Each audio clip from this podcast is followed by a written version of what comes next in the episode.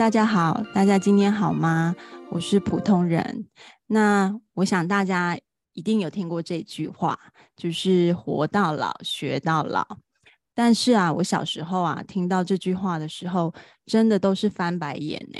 因为无知的我以为啊，“学到老”这个“学”呢，是在学校里读书的意思。那小时候我根本就恨透了读书嘛，所以我只要听到这句话，都觉得哦。真的是够了。不过现在呢，我已经过了四十岁，那我也才明白说，诶，什么叫做人生四十才开始？然后啊，我也才搞懂“活到老，学到老”这句话真正的含义，才发现原来学到老，它其实是青春的炼金术。那学习呢，真的是一件很愉快又美好的事。今天呢，我们就要好好来聊学习这件事情。那今天的来宾呢，曾经是记者，也当过 Podcast 的主持人。那现在呢，在学校读中医。让我们欢迎 Pauline。Hello，Hello，大家好。Hello，好。对，今天好开心，邀请 Pauline 来聊天。因为呢，Pauline 真的是一位很温暖的人。那每次跟他聊完天，我都觉得，哎，真的通体舒畅。哎，呃，你可以在这里先简单的介绍一下自己吗？呃，我是二零零二年到美国念书，然后呢，我们那时候住芝加哥嘛。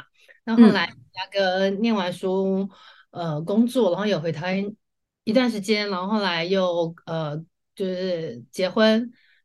呃，又继续回来美国，然后从从芝加哥再搬来加州，嗯，然后呃，现在就是就是就住在加州这边，离普通人家很近，对，我们是邻居，我们有一个女儿。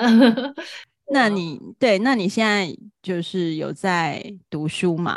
那你要不要跟我们大概提一下说，说，呃，你现在在读什么？然后你读了多久呢？我现在有在念中医，就是美国这边的中医学校出来是考的执照是针灸师执照，因为在美国其实不叫中医，叫呃针灸师。嗯，我现在是算是第三年。嗯，那你是几岁去念的呢？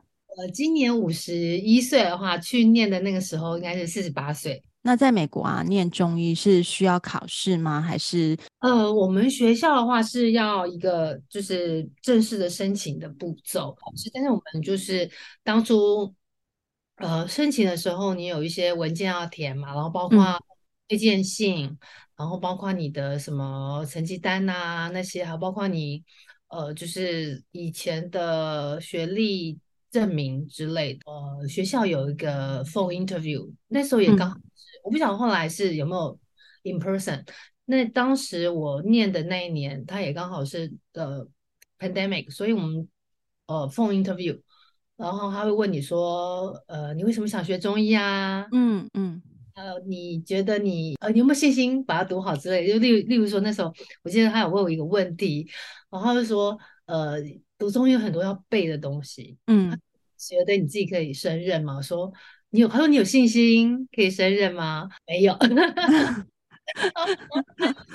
我我们就笑了。然后，那所以其实那时候第一学期我其实只有拿两门课，就是 part time 的那种试试看的心态啦。嗯嗯嗯，也不确定自己到底能不能够念。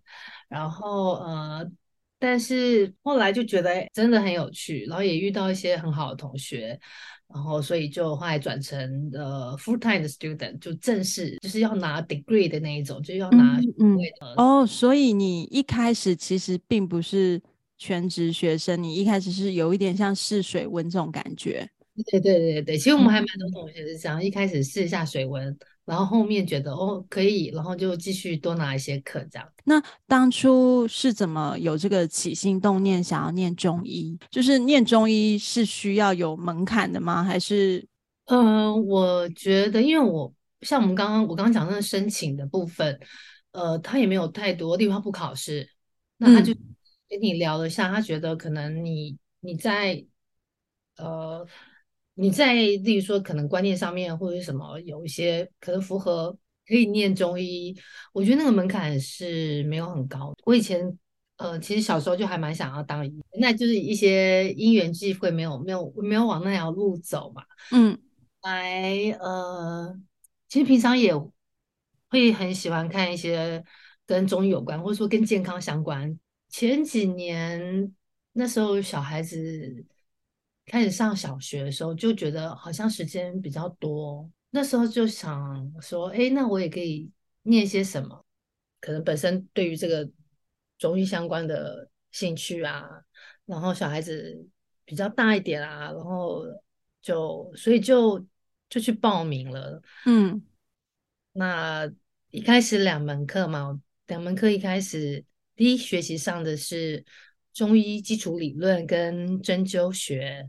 嗯，那中医基础理论，我记得第一堂课讲的就是阴阳。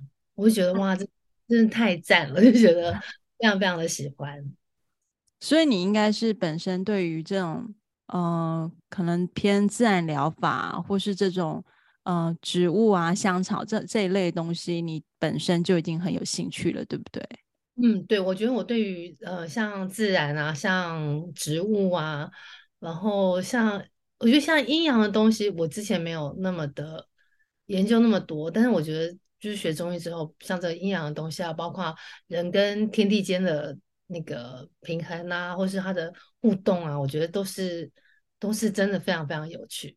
嗯，像你刚刚讲到这个跟天地间的关系这个东西啊，我就觉得很好玩，因为我以前在台湾的时候，有蛮多家长是中医师的，那。嗯就我就会想说，哎，就已经认识了嘛，就觉得去给他们看，就好像更亲切这样子。然后我就去给，去去我的家长那里看中医。然后我就觉得把脉这件事情非常神奇，因为你去看中医，感觉是在看身体的问题，可是他把了那个脉，然后他关关你的气之后呢，他就会很像突然中医师就会变成算命师，对，他就会开始问我，就是用那种他已经知道我的秘密的那种眼神看着我说：“昨天是不是吵架啦？怎么心情那么浮躁呢？” 然后我就觉得天啊，也太准了吧，这样子。然后我就觉得对，为什么很多中医师可以从这个脉象里感觉到？好像形而上的东西呢？因因为那个中医的把脉，它那个脉象，它其实可以讲很多故事。那对应的器官其实是有一些，呃，它就可以展现一些你在身体上、心理上的一些目前的状态。中医会讲说，我们会讲说，人会生病，有包括所谓的外来的因素，有包括、嗯。的因素，嗯，那所有外来因素，包括今天天气太冷啊、太热啊，那都是一些我们所谓的外邪邪气。有更多的邪气是从你自己心里面的情绪产生。例如说，你生气的时候，或是有情绪的时候，它那个脉的脉象的感觉，所以就是呃，可能那时候帮你把脉的中医师，他可能就在那个相对的位置，他有把出什么样的东西。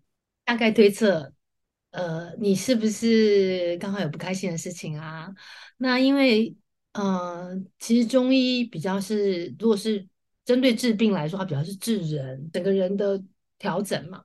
嗯、所以我觉得，通常中中医师可能也会多少，就是跟你提一下情绪的情绪的事情，然后嗯嗯嗯聊聊啊，就是就是呃，从这个角度去切入，对我觉得。嗯中医很有趣的地方，对啊，我觉得中医好像好像这个身心灵同时都囊括在里面，这样子好像不是只有啊、呃、把脉然后抓药这样子，好像你的精气神它都会考虑在里面，就还蛮神奇的。是，的确，精气神就是一个很重要。你看到一个人，你希望他呃呈现一个什么样所谓的健康的状态，就不是说我今天。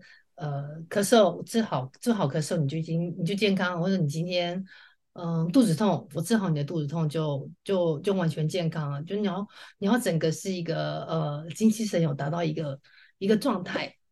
嗯嗯，那你读书之后啊，我相信你一定变得更忙了嘛。尤其是在你只已经变成全职学生这件事情之后，那在家庭的生活中，你怎么去安排这些时间？然后你在执行上，你有遇到困难吗？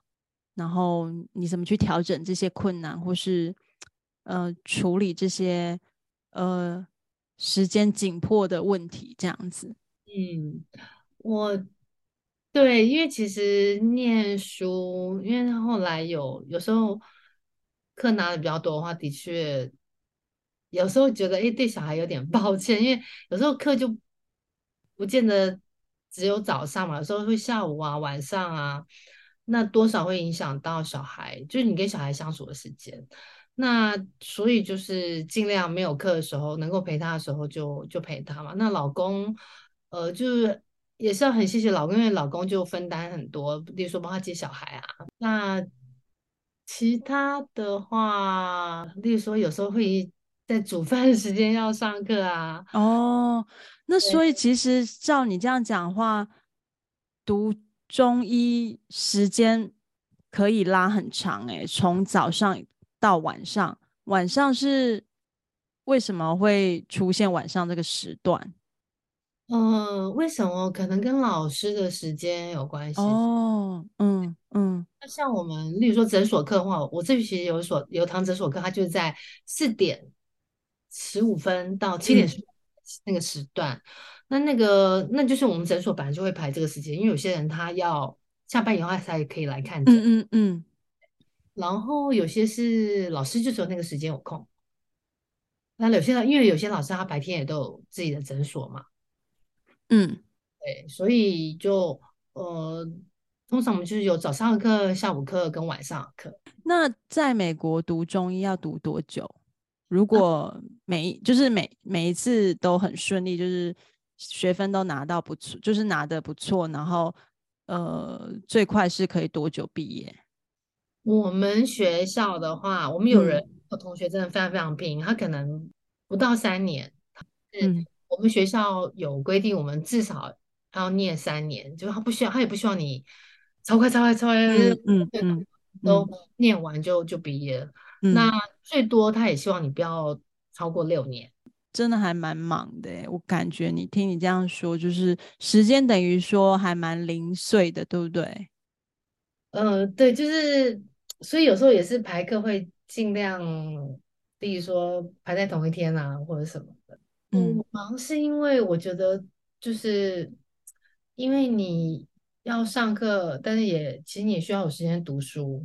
是，中医真的太多东西可以念。那我觉得我们有很多很好老师，他们都很就是很鼓励我们嘛。那他们都会说，中医就是上通天文，下知地理，中间你要到人。嗯、那还有中中医从以前到现在这么多这么多。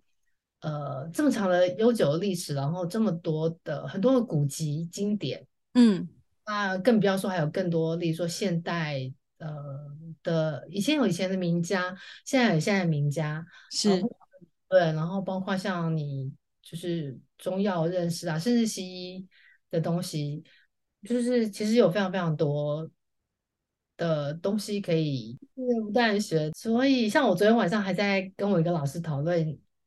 因为我们我们有些老师很好，还帮我们什么组读书会啊，嗯嗯，还有还免费帮我们，例如说另外组一个呃小 group，然后学，例如说另外一个老师带着我们学耳针啊什么的，嗯嗯嗯嗯，然后我们学校因为 pandemic 之后，我们学校的呃就是学生会的活动开始多了，嗯，就有会呃就是有同学去分享所谓的。自己手上的 case，就是他怎么样治这个病人，过程是什么，然后最后这样的、嗯、呃结果跟进步之类的、嗯、个案分享这样子。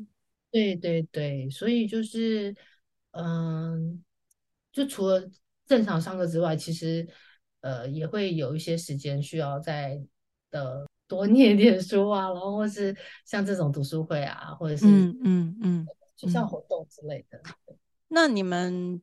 的必修这种课业的压力会很大吗？对，有些老师的确比较严，有些老师比较松。嗯，那当然比较松一点，他在你在准备这个考试上面就没有那么的压力，没有那么大。嗯嗯，但是 eventually 都是要最后都是要考一个，对，你最后毕业你都还是要去考那个执照嘛。是是是，所以其实也不是为了老师，是为了自己。因为你要混的话，你也就没执考不出执照来，那也没什么好处嘛，对不对？对，而且我觉得现在就是像，我觉得很多这个时间来。这时间点自己来念书的，都是自己念什么小学、国中、高中啊那种。哦，对，心态已经不一样，对不对？是自己喜欢自发性的为主了。对对对对，那当然有时候我们的确，我也我也我也不可讳言，有时候课修很多，有些东西就是，就是说你在时间安排上又没有安排很好的话，你的确会不小心，你的你的确会没有很认真，或者说很深入、很深入把所有东西都搞得一清二楚。嗯，嗯，但是就是。尽量。你们班上或是读中医的学生，在美国大部分以华人为主吗？还是很多外国人？我们学校其实，我觉得，我觉得我们学校好像有一半一半的，因为我们还有一个校区在 Santa Cruz。嗯，对，那 Santa Cruz 那边可能就是呃美国人比较多。那我，嗯，我的校区是在 San Jose。嗯，那 San Jose 呃。或华人或亚洲人比较多，嗯，但是也还蛮多美国人的，也会有看到那个美国人，或者说有些美国人，就是美国同学，他们从呃 Santa Santa Cruz 来，呃，来我们这边拿课也是有，嗯嗯嗯，那我觉得老外学中医很酷诶，例如说他们学中药，他们就是，例如说我讲桂枝芍药。对啊，芍药这样 这样子背，或者是说我们讲桂枝汤，就是桂枝汤这样去背这个 这个东西。对啊，我就觉得，诶，老外学完中医，应该中文也蛮不错的吧？嗯，呃，在美国就是你可以考英文或考中文。那像我们我们学校就是其实有分英文班跟中文班，有一些课是用英文，有些课是用中文。嗯，可是就像你讲的很多。中药的药材的名称其实就是用中文去发音嘛，对对对，对，所以我就觉得他们 很像，对，很厉害耶，对，我也觉得他们很厉害，对对，对。不过有时候就是，嗯呃，因为中医的东西很多，从以前到现在，他用中文去描述我们，我们讲中文的其实很容易能够理解。嗯嗯嗯，应该是说比较容易理解。那但是外国人他们学中医，其实他们因为是不同的语言，嗯，相对的他们就要用更 organized 的方法的东西。嗯嗯，其实嗯呃，我也还蛮喜欢看英文英文书的，例如说英文的方剂。嗯，就是。他们用另外一种方式去解释，那个逻辑可能会有点不一样，对不对？对他们，我觉得会更有条理，会有更有条理。哦，嗯嗯嗯，这样的特性，因为他们需要有条理的去分类归纳。好特别哦，真的很酷哎。那那在你四十八岁决定要去念书之后啊，你觉得这一段过程呢，你获得了什么吗？嗯，跟你原本期望有不一样吗？比如说，因为你原本可能觉得尝鲜，但是发现天啊，好好玩，这样或是什么之类的。呃，我我觉得就是第一个，嗯，我觉得认识一些还蛮有趣的同学。呃，我这个年纪呀、啊，对，学校。我我就碰到，就大概有一群就是跟我年纪差不多的，对，好，然后有一群就是小朋友，二十几岁，二十几岁、三十几岁，然后你知道那个那个小朋友啊，就是那种年纪你都可以当你小孩那种小朋友，然后就叫你姐姐哦，我喜欢说、嗯、啊，觉得真是开心，明明就是阿姨嘛，对不对？然后呃，你在。之后会会觉得中医学校也很多，嗯，各种神奇的人了。像我们有个外国人，他是帮马针灸的兽医，哦，很酷哎，帮马，对，他帮对，像他之前就还有在我们学校的那个呃，我们有所谓的五五支讲堂，就是中午的时候有同学来分享一些东西，就还有分享嘛针灸的那个影片这样。哦、那有同学是药剂师，那药剂师他就是呃，他就是一直很不理解，说为什么很多人慢性病吃了这么这么久药也也没有好，因为他是学西药嘛，他就想要来来学中医，去看看能不能够呃。帮助到病人。我们在戏骨的关系嘛，嗯、我还蛮多同学，他以前是工程师的背景。哦，嗯，这个转变很大哎。对，这个转变还蛮大的。嗯、对，然后有有一些同学，他本身就是呃，例如说瑜伽老师啊，嗯嗯嗯，师、嗯，然后甚至有例呃，或者说跟护理相关的，就是这比较有点关系的。啊，或者是他本身就是推拿师什么的，嗯嗯，那就是你刚刚有讲嘛，有一些同学是二十几岁的呃小朋友，新一代的，那你觉得这种呃平常我们的现实生活中不太可能会有这样的友谊嘛，比较少。那但是在学校这个氛围下，你们可以有很多年纪落差比较大的友谊。发展出来，那你觉得这种碰撞好玩吗？我觉得还不错啊。回到一个比较纯粹的呃情况里，这样子读书，然后大家有同同样的目标，这样子。对对对，我觉得是。嗯，嗯，我觉得一定很多人会觉得，天啊，四十八岁应该是没事找事做，干嘛还要回校园这样子？就明明在家里看电视，或是等着小孩下课就好啦。嗯。然后我觉得你可以做这样的决定。就非常 怎么讲？我觉得令人很非常佩服。对，可能我做，可能我做决定之前没有很思考清楚，比较仔细。你有时候也会想说，那这追剧也不错啊。我我觉得就是你你你你是问我说获得什么？就第一个同学，然后第二个就是就是你会觉得哦，原来你自己也可以，还是可以，就是呃念书啊，或者说静下心来。呃，就是研究一个东西，是是、嗯，甚至你可以去，你甚至可以去呃研究古籍，就是人的书啊，嗯，来看呐、啊，嗯，或者是说你有更多不同的呃领悟这样子，嗯嗯，是不是？其实这中间也蛮多成就感的，对不对？成就感哦，嗯呃，对，例如说，我觉得一方面有成就感，一方面你会真的觉得，呃，会更虚心，因为真的要学的东西真的好多。嗯嗯嗯嗯，没错。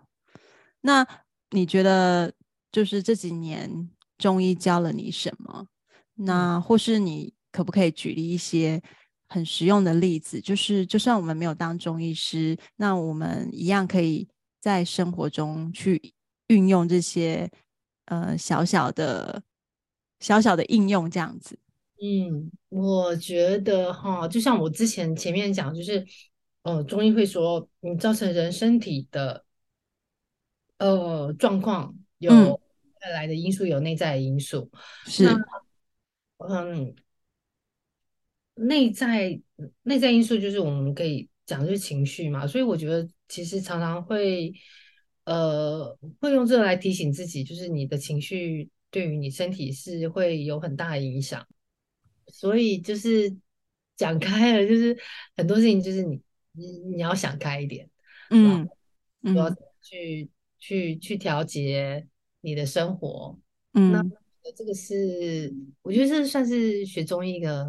嗯，很很大的收获吧。嗯，是不是这就是像一句话这样讲，就是医病先医心，对不对？我呃，对，你要对我觉得你要讲这样讲是可以的。对嗯嗯，就是心理还有情绪这个东西，其实它更多可能会去影响你身体的状态，对不对？是，或者反过来讲，你可能心理这个部分。通了，你的你的身体的经络通了，其实你就那个病就自然消失了。情况好转了，所以我觉得还蛮有趣。然后另外就是可能有一些呃照顾自己的方法吧，可能基本的气功，包括啊什么甩手啊，嗯嗯啊什么梳头发啊，每天梳头发，或者说怎么样按摩自己的呃呃什么，例如说按摩耳朵啊之类，有一些。呃，比较所谓中医的养生保健的方法。那我这里，你刚刚讲这个东西，我就突然想到，就是你知道拍打功吗？我有听过，对对对。那拍打这件事情对身体到底有没有帮助？呃，那个拍你的，你讲那个拍打功是要把它拍出淤青那种？对，因为因为你知道台湾之前很流行那种拍打棒，我知道。然后。然后我好像也有很多这种拍打的书，然后，然后长辈就跟我讲说拍打身体很好，然后我就会我就买那个拍打棒，然后打身体嘛，然后长辈都会说打到出淤青啊，有没有？就是很很紫，那就是代表你身体那块就迂回嘛，然后就你知道那个猛打自己，然后看到那个大片出血点，然后就想说。哇，我身体真的有那么差吗？然后有一次我的学妹来我家，我就拿了那一支打拍打棒跟他们讲说：“哎，你们要不要拍？”大家其实就是无聊的聊天过程中就乱拿那只拍子在拍，然后他们就不会拍，我就教，我就帮一个其中一个女生拍，然后拍完之后，她真的就出血点超多，很夸张，可能就是五秒之内就。全部就炸出来，然后另外一个女生就觉得好神奇哦，然后就叫我拍她。但是另外一个女生拍完之后，我们都吓傻了，她拍的地方居然整个发荨麻疹，然后我们全部都吓到，想说天哪，怎么会有这个反应？然后我们就再也不敢，就就不敢有下一个动作，这样子就觉得，诶，其实拍打这件事情不是我们想的这么。随意这样子，它应该有很多零零角角需要去关照的。嗯，我我觉得是啊，就是其实我没有非常研究拍打功，但是我们就是中医的确会说，嗯、呃，痛则不通，不通则痛嘛。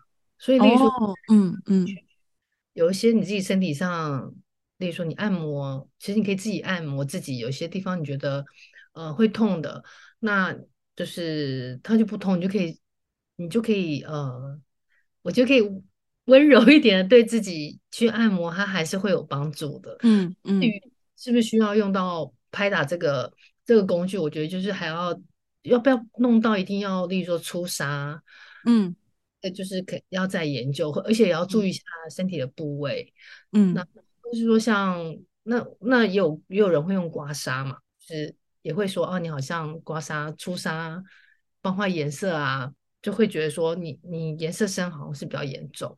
那其实像拔罐也是嘛，我们中医有拔罐，罐拔完，那你如果那个颜色比较比较深的话，那也的确代表你身体上的瘀阻淤堵比较严重。嗯嗯，所以呃，我觉得或许理论上，嗯，我我现在自己猜测，就是我这个拍打工的理论是。是有有道理的，就是但是任何东西，就是我觉得就是也是像讲，你要你要注意一下它的施行的那个眉眉角角的。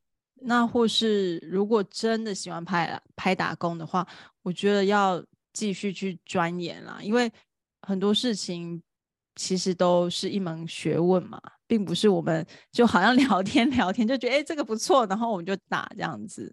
对对，或者是说，就像我们最近，我们刚刚不是说有个老师带着我们研究那耳穴吗？嗯，就是嗯，你在耳朵上面有一些相对应的呃，你相对于你内脏，因为你可以把耳朵想成一个是一个小婴儿倒过来。那其实嗯嗯嗯，中医以前就有的东西，是后面其实是从西医有有一个西方的。呃，医学的医生研究的，那你、嗯、你一个呃，你想象一个小婴儿头下脚上，嗯，耳朵上的那个相对应的位置，你就可以去找到相对应的，例如说器官，哦，嗯嗯，呃，他一样可以用一个棒子去测试说他的压痛点，然后呢，你在上面贴那个我们所谓的呃豆，就是它其实是一种植物的种子，叫做王不留行。然后有人会用磁珠，那你去贴，嗯、那我要讲的是说，你再去贴的时候，那你你贴完你可以稍微去刺激一下嘛，让它让它去压它一下，但是也的确。有人他刺激太过，就造成耳朵的嗯破皮，然后甚至发炎。哦，所以你以为说贴在上面这种没有侵入性的应该不会怎么样，可是其实它也可以严重到发炎呢。对对，所以就是说，我觉得任何东西就是，就真的要你要去呃小心看它那个 limit，它的那个范围在哪里。嗯，然后去看看自己到底适不适合，对不对？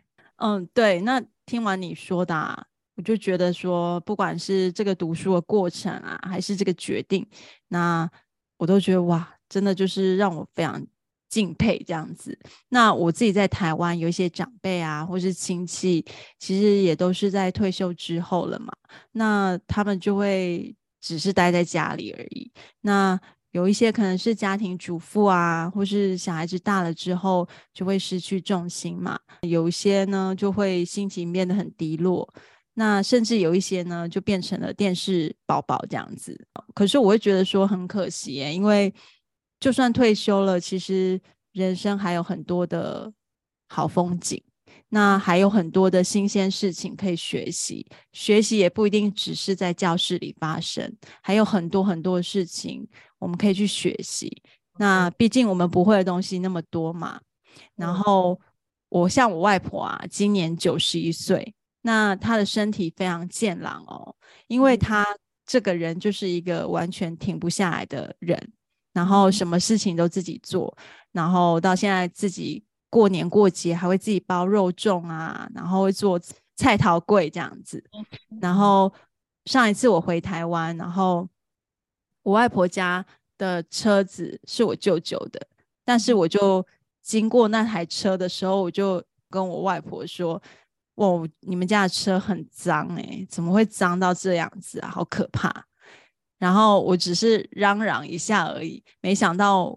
过两天后回我阿嬷家的时候，我阿妈就跟我说：“你去看那台车，现在有没有变干净了？你去看，还要看车子里面哦，这样子。”然后就用一种很得意的表情看着我，这样子。好可爱。然后我就想说，该不会我阿嬷逼我舅舅开车去洗的？然后我就哇。就是看外面闪亮亮的，然后又看里面，就是很浓的那个花露水，所以我就知道说，oh. 我就知道这台车不是送去洗，因为有花露水的味道。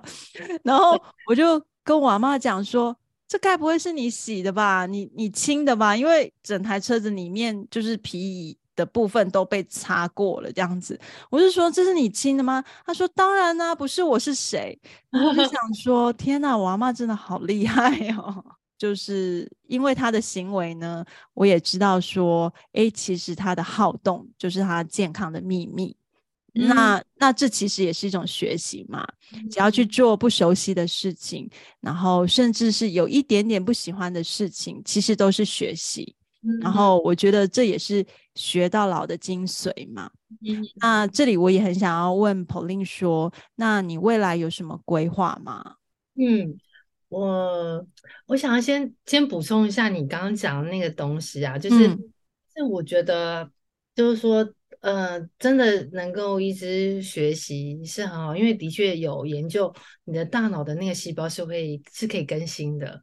前两天就是我跟我女儿讲说，因为我们有个老师，我讲他带我们那个读书会，我们在读一本那个嗯、呃、古籍的那个以前书的讲中药的书，我女儿讲说。因为那个老师是另外额外帮我们加课，那天礼拜五我通常没有课，但我会特别为了他这一堂去学校，然后就跟我女儿讲说：“哎，你知道我为什么一定要去吗？因为我都听不懂，最想要听这样子，然后对把它搞懂这样。对，那那嗯，你讲到就是我们一开始讲活到老学到老嘛，对，那我我其实以前也没有。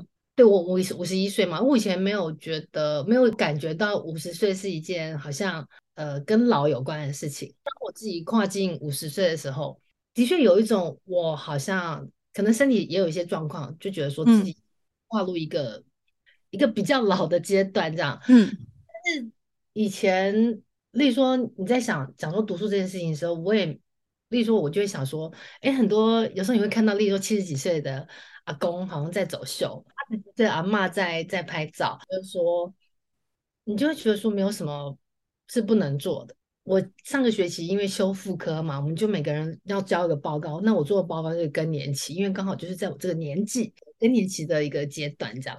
那通常更年期发生在例如说五十岁好前后。嗯、那但其实你现在人的生命都是比较长，比较长嘛，对不对？七十几岁是应该来讲是很轻松轻松平常，那更久的都有。那七十五岁，例如拿七十五岁来说的话，那你你人走到五十岁。你离七十五岁，其实你还有三分之一的人生可以过。嗯嗯，那那时候我做这个报告，我觉得我最大的收获就是，哎，我还有三分之一，我至少孕育的话，这样三分之一嘛，那就会觉得，嗯、呃，的确，真的，真的，真的很多事情可以可以去做，这样。嗯、对，但我还想要再补充一点，就是我觉得，我觉得这跟每个人的对自己的生活跟自己的呃自在度，就例如说。呃，小孩都上学以后，你要我每天去喝下午茶，我很喜欢喝下午茶，但你要我每天去，我我我也没有办法。是是，所以可能我觉得现在我找一个东西来来上课，是可能是我觉得自在的方法。嗯，那我我想要讲的是说，我觉得如果说你呃，有些人他就是喜欢，他不见得一定要学新的东西啊，但是他就是。他就算每天追剧，但是他很开心，然后他也很自在，他可以跟他周围的人，包括家人、朋友，他都可以有一个就是舒服的关系的话，我会觉得那样子也非常好。不是说因为我今天我去学的东西什么什么，是上个课，别人就一定要上个什么课。其实我觉得是没有，就我觉得人生处处是学习，很多好玩的事情。然后你刚刚问我计划嘛，其实就是呃规划的话，就是就当然第一个就是希望能够，我是想要早点不要拖太久 毕业，然后然后 花时间考执照啊什么。另外就是看看有没有机会，我是有在想说有没有机会去发展一些跟中中医相关的产品。比如说跟健康保健有关的肥皂啊，例如我我打了那个，我打了那个艾草的那个，呃，我我现在有冰箱有一个艾草冰块，就想要做那个艾草肥皂这样子。然后就是例如说想研究跟中药有关的牙膏之类的，甚至是中药绘本，绘本来介绍中药。嗯嗯嗯。那像最近有朋友在讲说，在讨论说，哦，呃，想要做一个，例如说，呃。我我朋友我同学想要做那种非盈利的组织，就是可能呃之后让更多的同学呃他可能一毕业刚拿到执照，他可以有一个地方去去看诊，然后也可以跟例如说不同的社区结合去推广中医，甚至是做到中医教育这一块，从小就教他们怎么样吃东西对你的身体是是好的，去。呃，对待你的情绪，怎么样去呃，就是呃，选用天然的，例如说，如果有一个天然的中药可以选，比较呃，比较不会有伤害的之类，这是大概的想法。嗯，嗯，我觉得这些想法很，就是跳脱了那个中医更大的一个的愿景，这样不是只有抓药，不是只针对生病的人，而是从。嗯他还没有生病开始，呃，你们就先给他观念，嗯、呃，我觉得这些是真的很需要的。对对，而且其实有一些呃，像例如说，甚至可以带小朋友认识植物啊，像那个中药很有名的中药叫金银花，那金银花也很香，然后也很漂亮，小朋友能够看到的话，他就可以对这个这个植物有更深一层的。认识，像你刚刚讲的，就是不是等人生病再去治它嘛？其实我觉得中医当初我在呃，我说当初那个呃，跟我 interview 他问我说，你为什么想来念中医？然后我就说哦，我觉得因为中医呃有一句话叫做上工治未病，上工就是上下上，工工作的工就是指那个工。工作的人嘛，上中下，像是那那句话意思是说，上等的医生在你还没有生病的时候，他就可以去治疗你。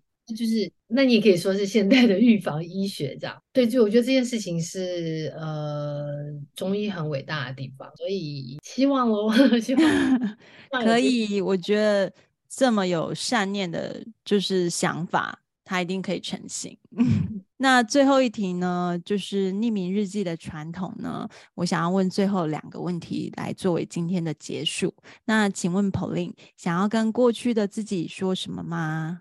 你还不错哦，你也很幸运哦，你有很很多对你很好的朋友啊、家人啊，对，就是希望你好好珍惜。